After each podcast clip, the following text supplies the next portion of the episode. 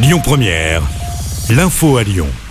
Bonjour Rémi, bonjour Jam et bonjour à tous. À la une de l'actualité locale, cette explosion ce matin vers 7h à l'hôtel de police de Montluc dans le 3e arrondissement. L'incident aurait eu lieu dans un bâtiment abritant une chaufferie et pourrait être lié à une fuite de gaz. Aucun blessé n'est à déplorer. 30 pompiers ont été mobilisés sur place. Une personne blessée au couteau hier soir à Lyon. Ça s'est passé route de Genasse dans le troisième, dans la même rue où s'est effondré un immeuble cette semaine. Selon le programme dispute pourrait être à l'origine de cette tentative d'homicide. La victime a été transportée à l'hôpital. L'actualité, c'est également la solidarité lyonnaise au peuple ukrainien. Le maire de Lyon, Grégory Doucet, s'est dit prêt à accueillir des réfugiés. Il a participé à un rassemblement pour la paix en Ukraine. Environ 250 personnes se sont réunies hier soir sur la place de la Comédie. Une nouvelle manif est prévue ce dimanche après-midi sur la place Bellecour. Et en attendant, l'offensive russe se poursuit actuellement, notamment à Kiev, la capitale. Emmanuel Macron qui s'est entretenu avec Vladimir Poutine hier soir.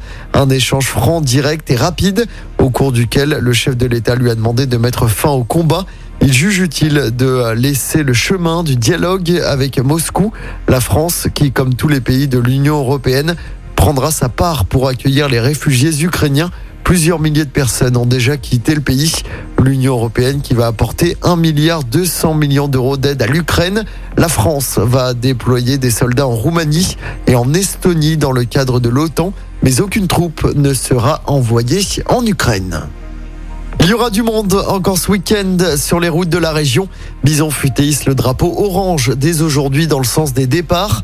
Même chose pour demain, mais cette fois-ci dans les deux sens de circulation. Pour dimanche, dernier jour des vacances scolaires, ce sera plus tranquille pour rouler avec un drapeau vert dans les deux sens.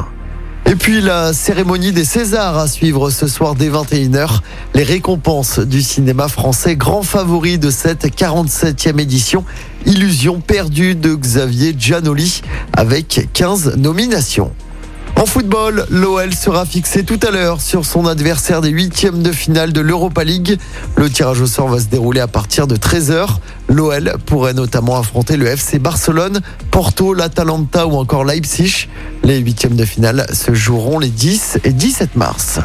Et puis en basket, l'Asvel n'y arrive plus en Coupe d'Europe. Sixième défaite consécutive en Euroleague hier soir.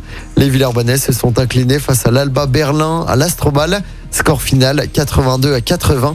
L'Asvel qui ne se rendra pas en Russie la semaine prochaine pour disputer deux matchs de Coupe d'Europe prévus mardi contre le Zénith, puis jeudi face à Kazan.